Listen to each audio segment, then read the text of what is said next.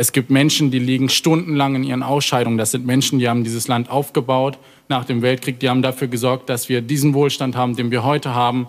Die Pflege ist so überlastet und sie sind seit zwölf Jahren an der Regierung und haben in meinen Augen nicht viel für die Pflege getan. Das war Alexander Jorde, ein Krankenpfleger aus Münster, der 2017 in der Wahlarena Angela Merkel mit dem Pflegenotstand konfrontiert hat. Personalmangel und Arbeitsbedingungen, die krank machen, zu Lasten der Würde der alten Menschen, das kritisierte Jorde damals. Das Thema wurde zu dem Zentralen im vergangenen Wahlkampf. Und jetzt? Jetzt ist davon irgendwie wenig zu hören. Im ersten Triell zwischen den Kanzlerkandidaten gab es keine Fragen zum Pflegenotstand. Aber das Thema bewegt die Menschen nach wie vor. Zum Beispiel gestern Abend in der ARD-Wahlarena, da berichteten wieder zwei Pflegekräfte von ihren schlechten Arbeitsbedingungen und dem Personalmangel. Was ist jetzt also aus diesem Mega-Wahlkampfthema 2017 geworden?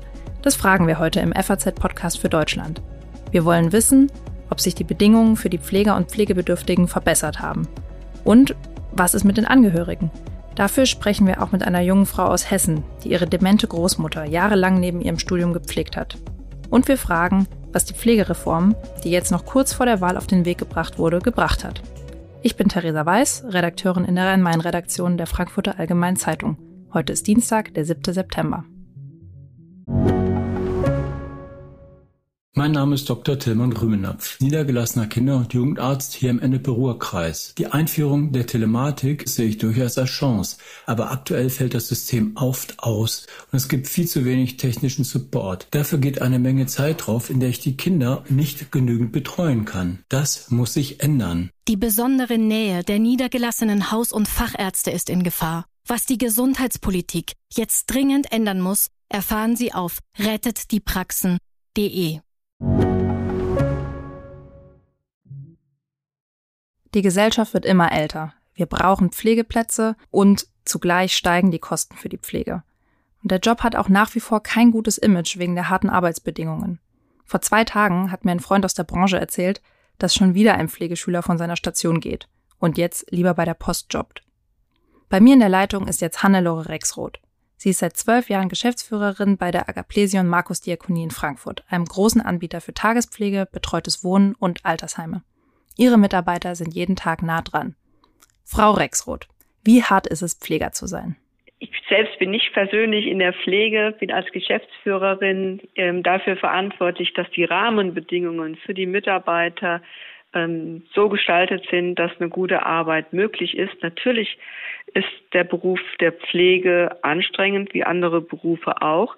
Doch versuchen wir mit entsprechenden Personalressourcen, aber auch mit Pflegehilfsmitteln den Mitarbeitern den Beruf oder auch die Tagesaktivitäten ähm, so zu gestalten, dass man sowohl einen Beruf ausüben kann, aber auch noch Kraft hat für Familie und Freizeit mhm. außerhalb des Berufs. Und gelingt das immer so? Das gelingt ähm, weitestgehend. Ein Thema dabei ist natürlich eine gesunde Dienstplangestaltung. Das heißt, wir werden hier mit den Dienstplanern und den Leitungskräften und auch einem externen ähm, Referenten üben, wie kann man Dienstpläne so gestalten, dass sie für die Mitarbeiter ein gesundes Arbeiten ermöglichen, dass weniger Wechselschichten oder Pendelschichten drinnen sind, sodass man auch über, die, über das Jahr hinweg weiß, wann man wie arbeiten muss. Mhm, okay. Das klingt jetzt so, als hätte sich schon ziemlich viel geändert, wenn wir mal so zurückschauen im Wahlkampf 2017 äh, gab es ja da in der Wahlkampfarena ähm, den einen Pfleger, der Frau Merkel dann angesprochen hat und gesagt hat, hier, die Bedingungen sind wirklich nicht gut. Was tun Sie dagegen? Und wenn ich Ihnen jetzt zuhöre, habe ich das Gefühl, Sie sind das angegangen und können das auch. Also da scheint es die Ressourcen zu geben. Wie bewerten Sie das?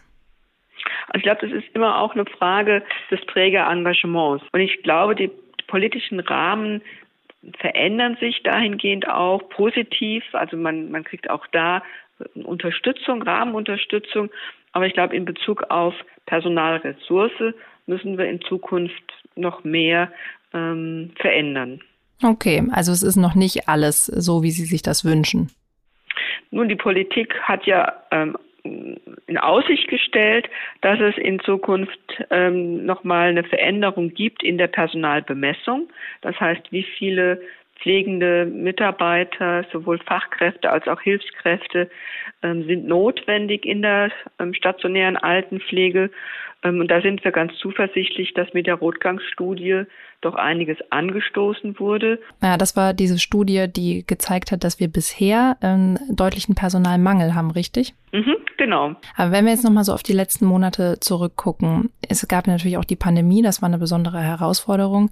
Aber in den Einrichtungen, in den drei Häusern, ähm, in denen Sie das jetzt so mitbekommen, wie ist denn so die tägliche Arbeitsbelastung für eine Pflegerin oder einen Pfleger? Ja, tägliche Arbeitsbelastung ist da. Also ich denke äh, nicht nur physisch, sondern auch psychisch. Wir haben ja nach wie vor noch ähm, das Thema der Gesundheit ähm, aller Bewohner und auch der Mitarbeiter. Wir haben nach wie vor noch das Thema der Testungen. Nicht alle sind geimpft, ähm, aber die Mitarbeiter selbst haben sich, denke ich, jetzt auch mit ähm, dem Thema der Pandemie arrangiert. Wir haben nach wie vor noch die Masken, die natürlich sehr belasten. Es ist eine Vielfalt an Themen, die Belastungen darstellen.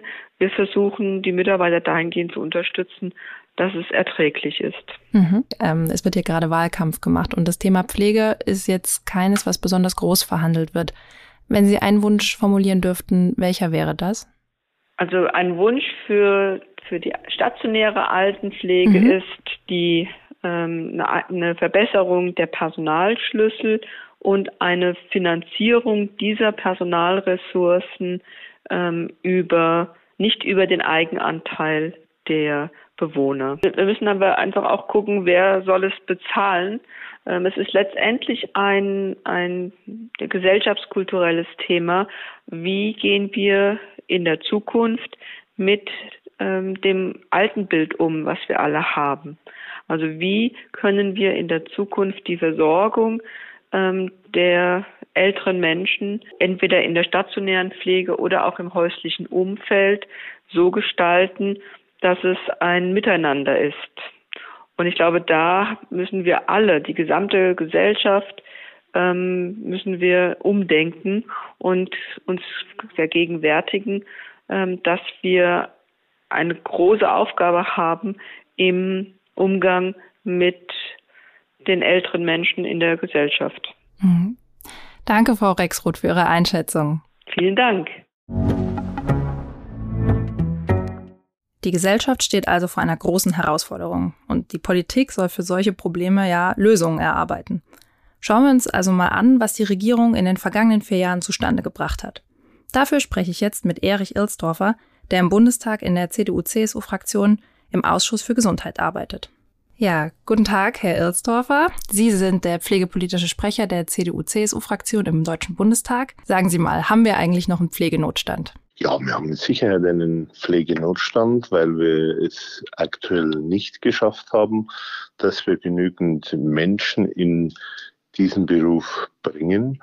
Und solange das nicht so gesichert ist, dass wir das ordentlich und gut und entspannt planen können, sind wir hier in einem System, das noch im Notstand ist. Und es ist ja auch so, dass das Thema wirklich viele Bürger bewegt. Also zum Beispiel gestern in der ARD-Wahlarena gab es wieder Fragen von Bürgern zu dem Thema. Ja? Eine junge Frau hat beklagt, dass sie als Altenpflegerin zehn Stunden für zehn Tage am Stück arbeiten muss und ein Mann hat erzählt, dass er mit 17 hochmotiviert in den Beruf gestartet sei, aber mittlerweile ähm, sich da ein bisschen zurückgezogen hat, weil der Job so anstrengend ist.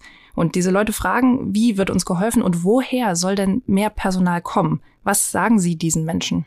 Ich glaube auf jeden Fall, dass es notwendig ist, dass man diese ganze Szene derer, die hier in diesem Beruf schon sind, dass man die nicht vernachlässigt, sondern dass man hier ständig daran arbeitet. Und das hat natürlich mit Arbeitsbedingungen zu tun, das hat aber auch mit Bezahlung zu tun, das heißt natürlich auch, dass die Rahmenbedingungen einfach stimmen müssen, gerade in solchen Zeiten wie der Pandemie, wo man hier auch innovative Lösungen benötigt. Mhm. Jetzt ist es ja aber so, dass ähm, Ihre Fraktion mit ähm, Gesundheitsminister Jens Spahn eigentlich vier Jahre lang das Sagen im Gesundheitsministerium hatte. Was ist äh, für die Pflege getan worden und ähm, wie zufrieden sind Sie mit der Arbeit, die da geleistet wurde? Also ich denke, es ist immer wichtig, dass man sich vornimmt, täglich besser zu werden. Und auch wenn man viel auf den Weg gebracht hat und viele äh, natürlich in der Pflege und auch im ganzen Gesundheitswesen wissen das, dass wir natürlich durch die Pandemie in eine Situation kamen, die sich niemand äh, gewünscht hat. Aber auf jeden Fall denke ich, dass wir hier viel auch bei dem Thema Sofortmaßnahmen an, ja, an Personal und auch an Aufwand und an Kraft äh, hier einsetzen mussten. Und deshalb ist es schwierig gewesen, diese Dinge, die man sich vorher vorgenommen hat, auch finanziell, alles so in eine Richtung zu bringen. Wir haben hier einige Dinge umgesetzt, aber nicht alles wurde erreicht. Das gehört zur Wahrheit und es interessiert natürlich auch keinen, ob wir das mit oder ohne Corona geplant mhm. haben. Das Ergebnis ist, dass wir einen starken Minister hatten und haben, und dass er die Triebfeder war. Natürlich in der Koalition kann man sich auch nicht immer durchsetzen. Und wenn hier drei Parteien, also CDU und CSU und SPD zusammensitzen, gibt es natürlich auch unterschiedliche Sichtweisen. Und trotzdem glaube ich, dass die Große Koalition mehr erreicht hat an Verbesserungen, wie man ihr zugetraut hat. Es ist ein kraftvolles Signal und das war wichtig und das war notwendig. Das ist aber der Teil für die Angehörigen und für die Betroffenen. Und dass man aber nicht außer Acht gelassen hat, dass man auch die Beschäftigten mitnimmt. Wir haben viele Jahre darüber diskutiert, wie wir in der Altenpflege hier nach Tarif bezahlen. Und es gehört auch zur Wahrheit dazu, dass gerade die CSU hier sehr nah mit der SPD immer wieder dieses Ziel verfolgt hat und die CDU uns dann auch unterstützt hat, dass man hier gesagt hat, wer nicht nach Tarif bezahlt, kann auch nicht aus dem Topf der Pflegeversicherung Leistungen abrufen und sich die bezahlen lassen. Ja. Das ist eine klare Ausrichtung und diese Klarheit war notwendig unbedingt notwendig. Hm, okay, also das heißt, Sie bewerten die Anstrengungen, die unternommen wurden und auch die Pflegereform, die im Juni verabschiedet wurde, eher positiv und als einen Schritt in die richtige Richtung. Also es ist vollkommen klar, dass das richtig ist, was wir hier entschieden haben, dass das gut ist und dass es vor allem auch bei den Menschen ankommt. Das mhm. ist ja das Entscheidende. Und dass es aber trotzdem natürlich noch Baustellen gibt, ist es unbestritten. Gell? Der Weg muss weitergehen, der hier auch unter Hermann Grö und jetzt Jens Spahn angefangen wurde, der muss weitergehen, weil das eines der großen Zukunftsthemen für unser Land ist. Und deshalb gehört es auf Augenhöhe diskutiert zu allen Wirtschaftsfragen, zu allen europäischen Fragen, Landesverteidigung, Finanzen, alles was mhm. dazugehört. Und hier gehört Gesundheit und Pflege auch mit in diese Liga. Ja, gehört mit in die Liga, ähm, verstehe ich, aber eigentlich derzeit wird relativ wenig darüber gesprochen. Haben, also haben Sie eine Erklärung dafür, äh, woran das liegt, dass dieses Thema jetzt irgendwie so ein bisschen zurückgetreten ist oder welche Themen ähm, es verdrängt haben, das Thema Pflegenotstand? Ich glaube, dass natürlich diese medizinischen Themen gerade durch Corona, wo es ja viel Veränderung auch bedarf und wo hier Corona natürlich äh, alles ziemlich beherrscht, und Wahlkampf dazu, äh, dass man da natürlich diese pflegerischen Themen vielleicht etwas in den Hintergrund gesetzt hat. Ich bedauere das auch, weil sonst ist zwar das Thema da und das merken ja die Betroffenen, aber es geht ja nicht nur um die Betroffenen, sondern auch um diejenigen, die vielleicht in Zukunft betroffen sind. Und deshalb muss man das immer wieder gesellschaftspolitisch auch verankern. Ja, dann danke ich Ihnen sehr für Ihre Zeit und ähm, Ihre Einschätzungen und wünsche Ihnen alles Gute. Vielen herzlichen Dank. Corona hat die Missstände in der Pflege in den Hintergrund treten lassen, sagt Erich Elstorfer. Er ist aber der Meinung, dass wir mit der schon verabschiedeten Pflegereform auf einem guten Weg sind. Als die Reform kam, gab es jedoch Kritik von vielen Seiten. Ich habe meine Kollegin Britta Beger gebeten, die Lage für uns mal einzuschätzen. Sie ist Redakteurin in unserem Wirtschaftsressort und befasst sich seit Jahren mit dem Thema Gesundheit und Pflege. Britta, mal kurz zusammengefasst, was ändert sich eigentlich durch die Pflegereform? Die Pflegereform der Bundesregierung hat zwei wesentliche Ziele. Das eine ist, mehr Personal für die Altenpflege zu gewinnen, indem künftig alle Pflegekräfte nach Tarif bezahlt werden. Pflegeeinrichtungen, die ihr Personal nicht nach Tariflohn bezahlen, sollen kein Geld mehr aus der Pflegeversicherung erhalten. Das zweite Ziel ist, Pflegebedürftige und ihre Angehörigen finanziell zu entlasten. Denn die Kosten für einen Heimplatz sind ja in den vergangenen Jahren stark gestiegen, beliefen sich zuletzt auf 2125 Euro durchschnittlich im Monat und davon entfiel etwas mehr als ein Drittel, nämlich 870 Euro allein auf die Pflegekosten, die jeder Pflegebedürftige selbst zu tragen hat. Und zu diesen Pflegekosten von 870 Euro im Monat soll es eben künftig einen Zuschuss aus der Pflegeversicherung geben, der mit der Dauer der Pflege steigt. Das sind dann im ersten Jahr 5 Prozent, im zweiten Jahr 25 Prozent, im dritten Jahr 45 Prozent und danach 70 Prozent. Und wie ist diese Reform zu bewerten? Hilft sie wirklich, wie in der Regierungskoalition gesagt wird? Dazu hat mir Britta Beger folgende Einschätzung gegeben. Wenn man sich anschaut, was die Reform bringt, muss man ganz klar sagen, sie ist eine Enttäuschung, insbesondere für die Pflegebedürftigen.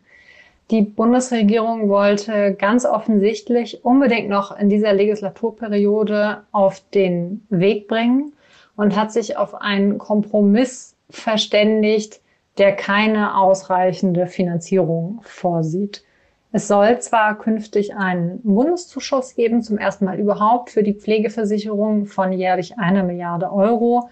Und der Beitragszuschlag für Kinderlose wird um 0,1 Prozentpunkte angehoben. Aber es ist schon jetzt klar, dass das nicht ausreichen wird, um die Vorhaben zu finanzieren. Das heißt, Stand jetzt werden die Kosten in der Pflege weiter steigen und damit auch die Eigenanteile für die Heimbewohner. Für die bringt diese Reform nur kurzzeitig Entlastung. Das hat neulich eine Untersuchung des Bremer Pflegeökonomen Heinz Rothgang für die Krankenkasse DRK sehr anschaulich gezeigt. Danach werden die Heimkosten aber weiter steigen. Und das ist genau der Grund, warum die neue Bundesregierung nach der Wahl diese Reform im Prinzip sofort noch einmal aufschnüren muss. Es ist nach wie vor nicht klar, wie die Pflegeversicherung stabil und langfristig finanziert werden kann. Das bleibt eine Baustelle. Wenn wir aufs Geld schauen, auf die immer weiter steigenden Kosten für die Pflege, hat die Reform also auch nach Ansicht von Experten nicht so viel gebracht. Die Tarifbindung sorgt zwar für höhere Löhne, aber ob das reicht, um mehr Menschen für den Job zu gewinnen, ist fraglich. Denn denen geht es ja nicht nur ums Geld, sondern auch um Anerkennung und eine erträgliche Arbeitsbelastung. Wie geht es weiter? Dass sich etwas ändern muss, meinen jetzt vor der Wahl alle Parteien. Ihre Lösungsansätze sind jedoch sehr verschieden. SPD, Linkspartei und Grüne wollen zum Beispiel eine Pflegebürgerversicherung einführen, in die alle einzahlen und den Eigenanteil deckeln. Die Union will eher beim alten System bleiben und etwas dafür tun, dass mehr Menschen den Job lernen und Fachkräfte aus dem Ausland kommen. Die FDP wirbt für Telepflege und neue Ausbildungswege. Und außerdem wollen alle Parteien die häusliche Pflege unterstützen. Drei Viertel der Pflegebedürftigen werden nämlich nicht in einem Heim, sondern zu Hause gepflegt. Die Familie muss sie waschen, umbetten, vielleicht sogar füttern. Das ist eine große Herausforderung und oft fühlen sich Angehörige alleingelassen. Dabei noch Vollzeit zu arbeiten, ist fast nicht möglich. Auch Joelle Wörtje aus Babenhausen, einem Ort zwischen Frankfurt und Aschaffenburg, hat ihre demente Großmutter Irmgard jahrelang gepflegt, während sie studiert hat. Die Familie bekam auch Unterstützung durch eine Tagespflege und für eine Zeit lebte Oma Irmgard in einer Demenz-WG, bis sie in der Pandemie nach Hause geholt wurde, wo sie vor einigen Monaten gestorben ist. Joelle, Du hast viele Jahre deine Großmutter gepflegt. Ähm, vielleicht kannst du kurz erzählen, wie das so war, wie es dazu überhaupt gekommen ist und wie du das alles unter einen Hut bekommen hast, denn du machst ja eigentlich was anderes, als professionell zu pflegen. Ganz genau. Also meine Großmutter ist vor circa zehn Jahren an Demenz erkrankt. Es hat so schleichend angefangen mit den ersten Anzeichen. Sie fragte mich einmal beim Spazierengehen, wo ist denn die andere Joy? Und das war so ein einschneidendes Erlebnis, wo wir gemerkt haben, Mensch, also das ist jetzt nichts Normales. Das mhm. hat auch mhm. nichts mit so ein bisschen Vergesslichkeit. Man legt irgendwie mal das Portemonnaie weg oder verlegt den Haustürschlüssel. Das war dann schon eine andere Dimension. Wie habt ihr das in euer Leben integriert? Zu Beginn natürlich war sie zu Hause. Wir mussten uns erstmal alle neu sortieren, mussten erstmal schauen, mit Neurologen, Ärzten sprechen, mit Demenzzentren. Und wir haben dann für uns herausgefunden, dass es ganz, ganz viele Betreuungsangebote gibt. Angefangen beim niedrigschwelligen Angebot für Demenzerkrankte. Deine Oma hat ja dann später auch äh, andere Einrichtungen besucht. Ähm, war es da? Wie hast du das da so erlebt? Also, wie war die Situation? Sie war ja in einer sie war auch mal eine Weile in einer, in einem Heim, oder? Also es war so, dass dann dieses niedrigschwellige Angebot weggefallen ist, was sie aber relativ gut getan hat. Also wir haben gemerkt, ihr hat es dort auch Spaß gemacht, auch mal andere Menschen außerhalb der Familie zu treffen. Weil meine Großmutter, muss ich dazu sagen, schon immer ein sehr sozialer Mensch war. Und generell sind Angebote für sie gut und ich habe dann eben weiter recherchiert und bin auf eine Tagespflege in Schafheim aufmerksam geworden. Und das war dann eine sehr tolle Möglichkeit, gerade unseren Alltag, unseren beruflichen Alltag und ihre Fürsorge, ihre Betreuung unter einen Hut zu bekommen. Und es war wahrscheinlich auch mal eben eine Erleichterung, weil ich stelle mir vor, vorher in eurer Familie musstet ihr ja auch viele Aufgaben dann übernehmen. Du hast schon gesagt, sie war nicht bettlehrig, aber man muss wahrscheinlich doch irgendwie darauf achten, dass die Person jetzt isst, dass die Oma äh, genug trinkt und so. Und ähm, das stelle ich mir auch entlastend vor, dann mal jemand anderen zu haben, der sich da kümmert. Ja, genau. Da konntest du nicht sagen, ich komme in zwei Stunden wieder, weil das einmal ein Fulltime-Job ist, neben dem Job, den du ja auch selbst hast. Ja. Deswegen habe ich in meinen Schmunzelgeschichten auch immer geschrieben, dass ich jetzt nicht nur Verantwortung für mich selbst, für mein Leben, sondern komplett auch für ihres übernehmen musste. Ja. Wie hast du das mit deinem Studium unter einen Hut bekommen? Das war dann tatsächlich eben während der Tagespflege. Da wusste ich, Mensch, sie wird um neun Uhr morgens abgeholt. Dort geht's ihr super. Und dann kam sie um 17, 18 Uhr zurück. Das war also genau in diesem Zeitfenster, wo ich dann auch meinem Studium nachgehen konnte, konnte meine Hausarbeiten schreiben und wusste aber, sie ist jetzt nicht irgendwie unterversorgt oder ihr geht's da schlecht, sondern ihr geht's gut. Und für uns als Angehörige war es natürlich so, dass wir durch diesen Schritt in die Tagespflege erstmal auch lernen konnten, ich sag mal, Fremden zu vertrauen, Oma anzuvertrauen. Weil hier ist ja natürlich diese ähm, Hemmschwelle sehr groß, dass man immer davon ausgeht, niemand kann sich so gut um ein Familienmitglied kümmern wie die Familie selbst. Ja da haben ja sehr viele Angehörige so diesen Zwiespalt, gebe ich sie weg? Ist es dann wie abschieben oder ist es der richtige Weg? Was kann ich zu Hause leisten? Ja. Und da gebe ich auch immer persönlich den Rat, weil ich diese Erfahrung gemacht habe. Traut euch, guckt euch das Angebot an, guckt euch die Leute dort an. Ja, aber das klingt äh, ziemlich ideal eigentlich, wie das dann gelaufen ist. Also so in der Kooperation mit den Einrichtungen, ne? dass äh, du dich dann gut aufgehoben gefühlt hast. Und mich würde auch mal interessieren, hm, hast du den Eindruck dort gehabt, die, die Pflegekräfte waren mh, hm, zu stark belastet oder war das einfach, hattet ihr einfach Glück mit der Einrichtung und es war alles ganz in Ordnung oder wie hast du das erlebt? Mhm, also ich kenne es von ganz vielen anderen Angehörigen. Ich bin natürlich jetzt durch Demenzmagazin viel im Austausch mit Angehörigen, die mich fragen, wie war es bei dir? Ich habe das Gefühl, dass eben Stationen so überfüllt sind, da kommen irgendwie sind 30 Pflegebedürftige und zwei Pfleger, die sich irgendwie abwechseln. Das war jetzt in dieser Tagespflege nicht der Fall. Ja, aber lass uns auch mal kurz über Geld sprechen. Ähm, war das jetzt dann besonders teuer oder wie habt ihr es insgesamt finanziell gestemmt? Das ist natürlich eine sehr riesige Herausforderung und Oma war auch noch privat versichert. Das heißt, diese ganze Bürokratie ist mehr oder weniger an uns als Angehörige hängen geblieben und ich habe da wirklich unzählige Stunden pro Woche damit verbracht, Rechnungen einzureichen, Abrechnungen und gerade so der Kampf mit der Pflegestufe. Es gibt ja die gängigen Pflegestufen, die sich allerdings mehr auf körperliche Beeinträchtigungen mhm. beziehen, jetzt weniger auf Demenz. Diese Demenz ist ja nicht wirklich fassbar, die kannst du jetzt nicht wirklich dokumentieren. Und da hatte ich dann am Anfang auch recherchiert und habe sehr gute Ratschläge bekommen, dass man zum Beispiel ein, Tag, ein Pflegetagebuch anlegen muss um zu dokumentieren, wann man wie welche Hilfe auch leistet, mhm. um so eben dann in dieses Pflegegeldgespräch zu gehen. Ja, verstehe. Und da, da kommen wir so ein bisschen zu einem Punkt. Ähm, du hast eben schon mal kurz Demenzmagazin angesprochen. Ähm, und äh, da wollte ich nochmal drauf eingehen. Und zwar äh, war es ja schon so, du hast es eben gesagt, du hast dich da komplett selbst reingearbeitet und auch was jetzt zum Beispiel die Einrichtungen anging, hattest du am Anfang hast du mir im Vorgespräch erzählt, das Gefühl, du hattest nicht so einen guten Überblick. Wie, was ist dann passiert? Wie hast du dich dann entschieden, weiterzumachen? Genau, ich habe ja zu dieser Zeit Online-Journalismus studiert. Das heißt, Inhalte, die man selbst recherchiert, online zu packen, verständlich aufzubereiten und am besten so zu platzieren, dass man das auch findet, wenn man den Bedarf hat.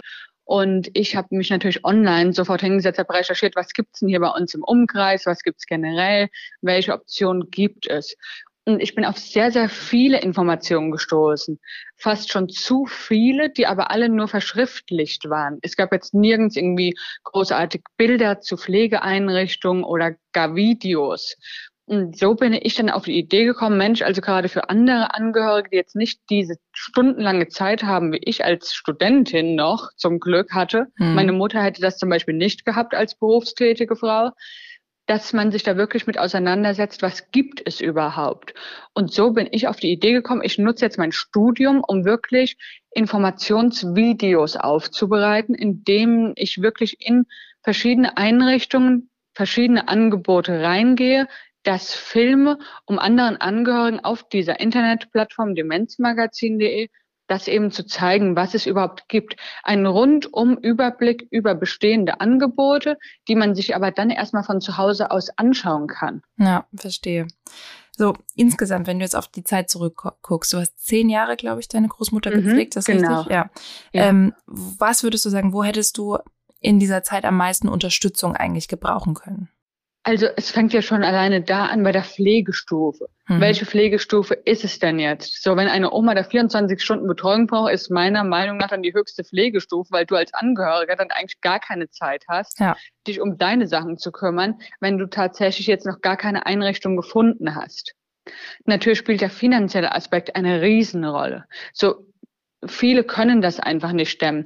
Die fangen dann an runterzuzählen, wie viele Tage Tagespflege kann ich mir überhaupt leisten? Ja. Wann muss ich daheim sein? Dann beginnt du als berufstätiger Mensch, wie musst du jetzt in Teilzeit gehen, um die restlichen Tage selbst zu stemmen? Hm. Oder überhaupt Informationen darüber, was gibt es? So was ich jetzt versuche eben mit demenzmagazin.de ein bisschen aufzuarbeiten, was es überhaupt gibt, das fehlt. Ja. Verstehe. Ich musste mir das alles selbst einfach recherchieren, erarbeiten, dieses Wissen. Und da denke ich gerade auch ältere Personen, die in so eine Situation kommen, denen fällt das wahrscheinlich viel schwieriger als mir.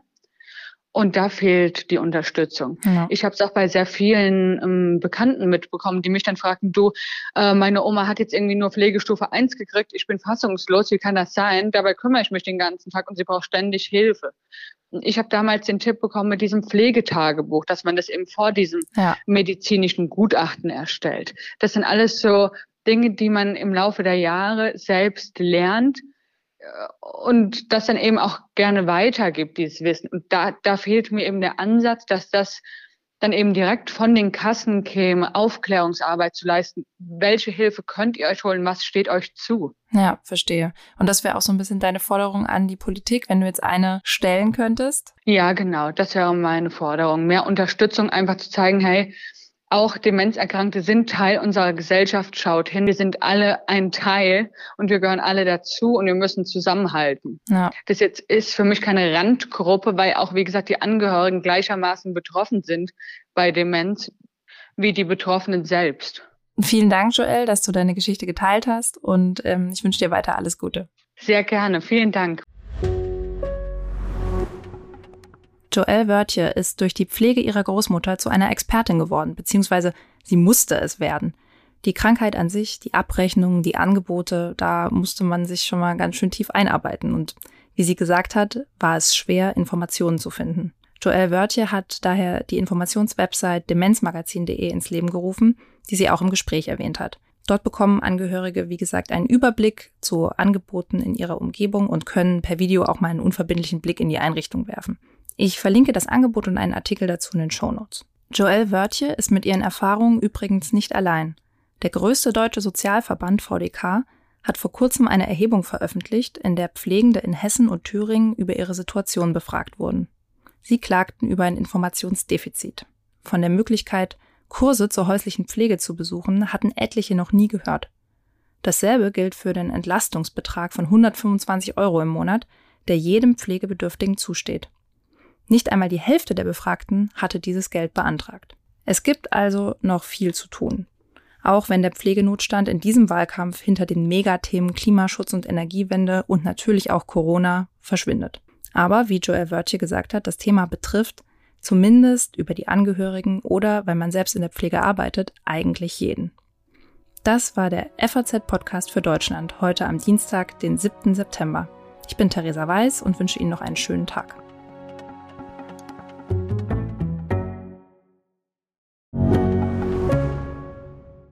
Ich bin Dr. Robin John, Allgemeinarzt in Schönebeck. Das ist 15 Kilometer von Magdeburg entfernt und trotzdem zu weit, um hier Nachwuchs zu finden. Immer mehr Praxen im Salzlandkreis bleiben unbesetzt und Patienten haben lange Wege und noch längere Wartezeiten. Das muss sich ändern. Die besondere Nähe der niedergelassenen Haus- und Fachärzte ist in Gefahr. Was die Gesundheitspolitik jetzt dringend ändern muss, erfahren Sie auf rettetdiepraxen.de.